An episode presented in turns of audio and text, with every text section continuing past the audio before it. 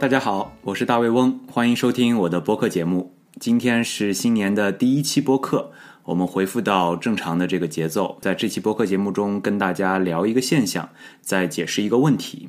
那么今天想聊的这个现象呢，就是宽松周期。大家知道啊，最近这个美国其实已经快要进入到一个加息周期了，也就是所谓的紧缩周期。但是中国呢，却反其道而行之，进入了宽松周期。那么宽松对于大家的投资，对于资本市场到底是一个什么样的影响呢？那么今天想先跟大家聊聊这个问题。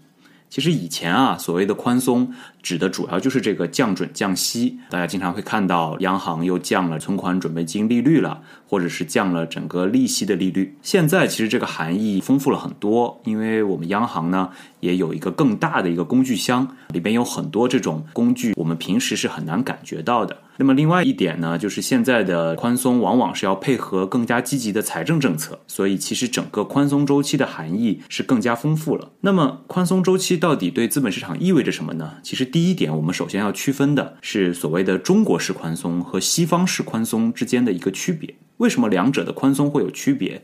是因为两者的整个信贷体系，包括这个宽松的传导路径是不一样的。中国大家知道，主要是依托银行体系去释放所谓的资金，或者说是传导这个宽松；而西方呢，主要是通过资本市场。所以大家会看到，西方一旦进入一个宽松周期，往往它的无风险利率会下降，股票的估值会提升，带来了整个资本市场的繁荣，至少它会有一波的这样的反弹。但是中国的宽松不一样，最核心利好的不是资本市场，而是信贷市场。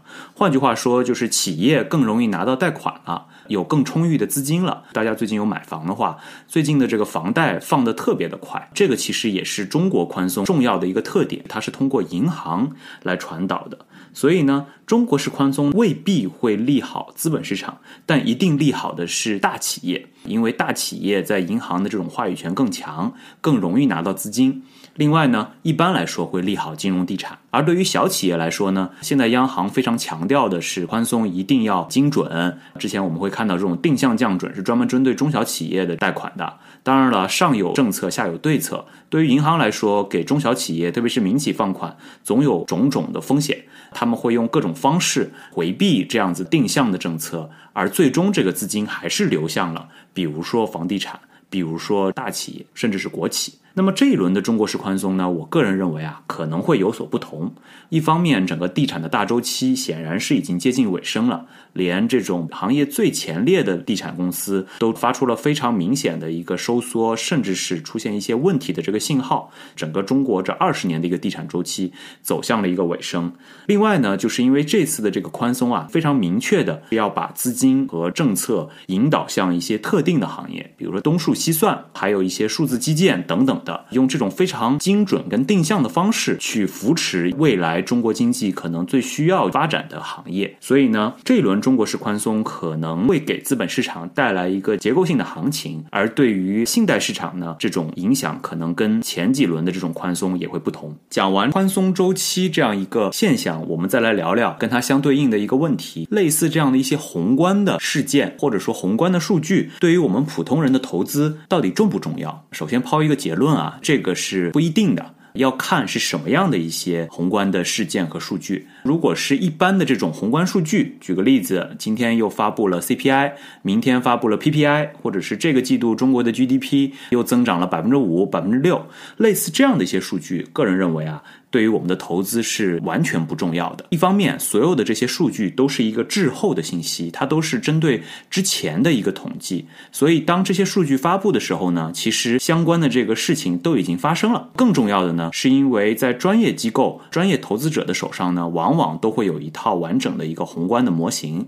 他们其实很早就可以利用这些数据啊、信息啊、模型啊，已经把接下来一个季度，甚至是好几个季度的这种数据都已经预测出来了。并且根据这些预测做了一些头寸的摆布。当我们普通人拿到这些数据的时候，再根据它，比如说，哎，CPI 很高，是不是出现通胀了？我要去买一些通胀受益股。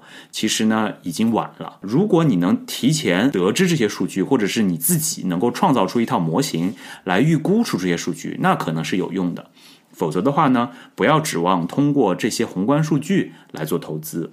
那么第二个层面就是，比如说我们提到的一些货币政策或者是财政政策这种事件重不重要呢？个人认为依然是不太重要的，因为其实看历史的这个资本市场的周期啊，研究所也会做相关的这种研究，不管是加息还是降息。周期里都会有牛市，也会有熊市。这种资本市场的变化呢，其实是跟很多因素有关的，并不仅仅是依靠这种货币政策。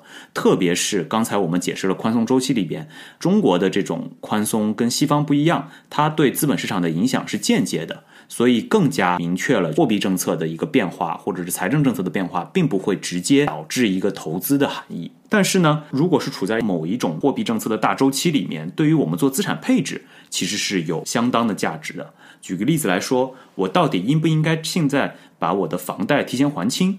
如果是在一个加息的周期里面，可能是应该还清的。因为加息周期里面，你的房贷利率会一步步的提升，而与此同时呢，你能买到的一些理财产品的收益率也会向上提升，所以这个时候你持有房贷，也就持有一个负债的成本是相对来说比较高的。类似这样子的一些资产配置的一些决策，其实是与我们的宏观大周期紧密相关的，这种我们应该予以重视。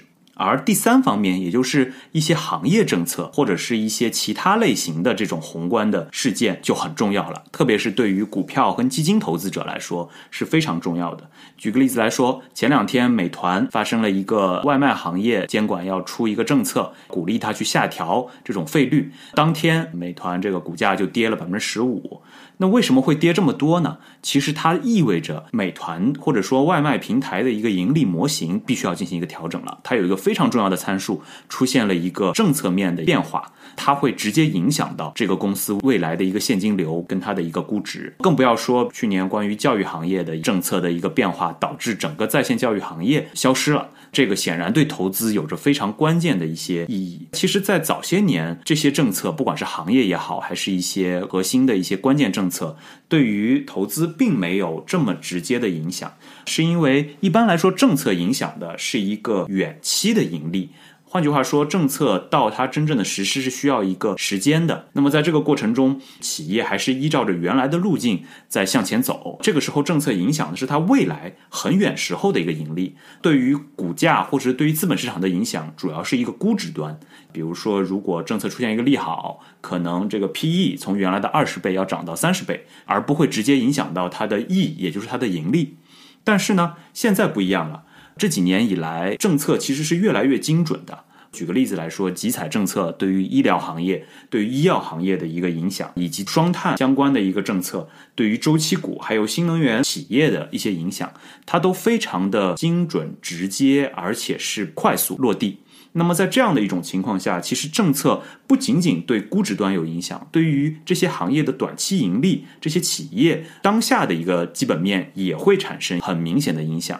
这样子一来，政策就会同时影响到上市公司的盈利端和估值端，对于股价的影响就会更加的明显、更快速。所以在这种情况下，不管是机构投资者还是普通投资者，对于政策都越来越重视，也会。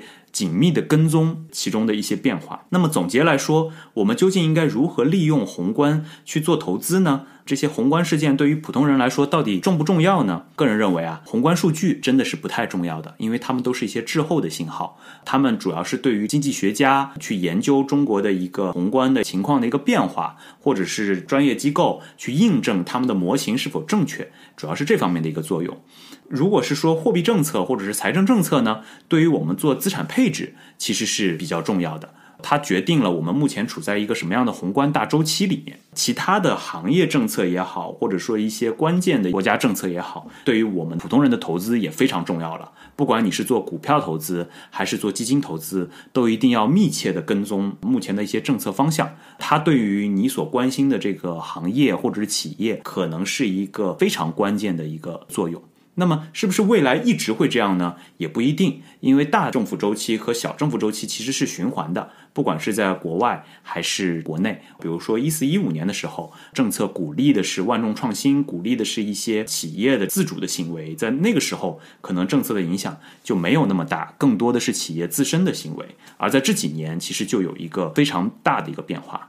好，那么以上就是这一期播客的全部内容，希望对大家投资的一些决策能有帮助。因为毕竟我们现在处在一个政策非常多变化、宏观的形势又非常不明朗的时间段里。那么，谢谢大家的关注，也欢迎大家在小宇宙或者是苹果的 Podcast 关注大卫翁我的这个起朱楼宴宾客的这样一个播客节目。我们下期再见。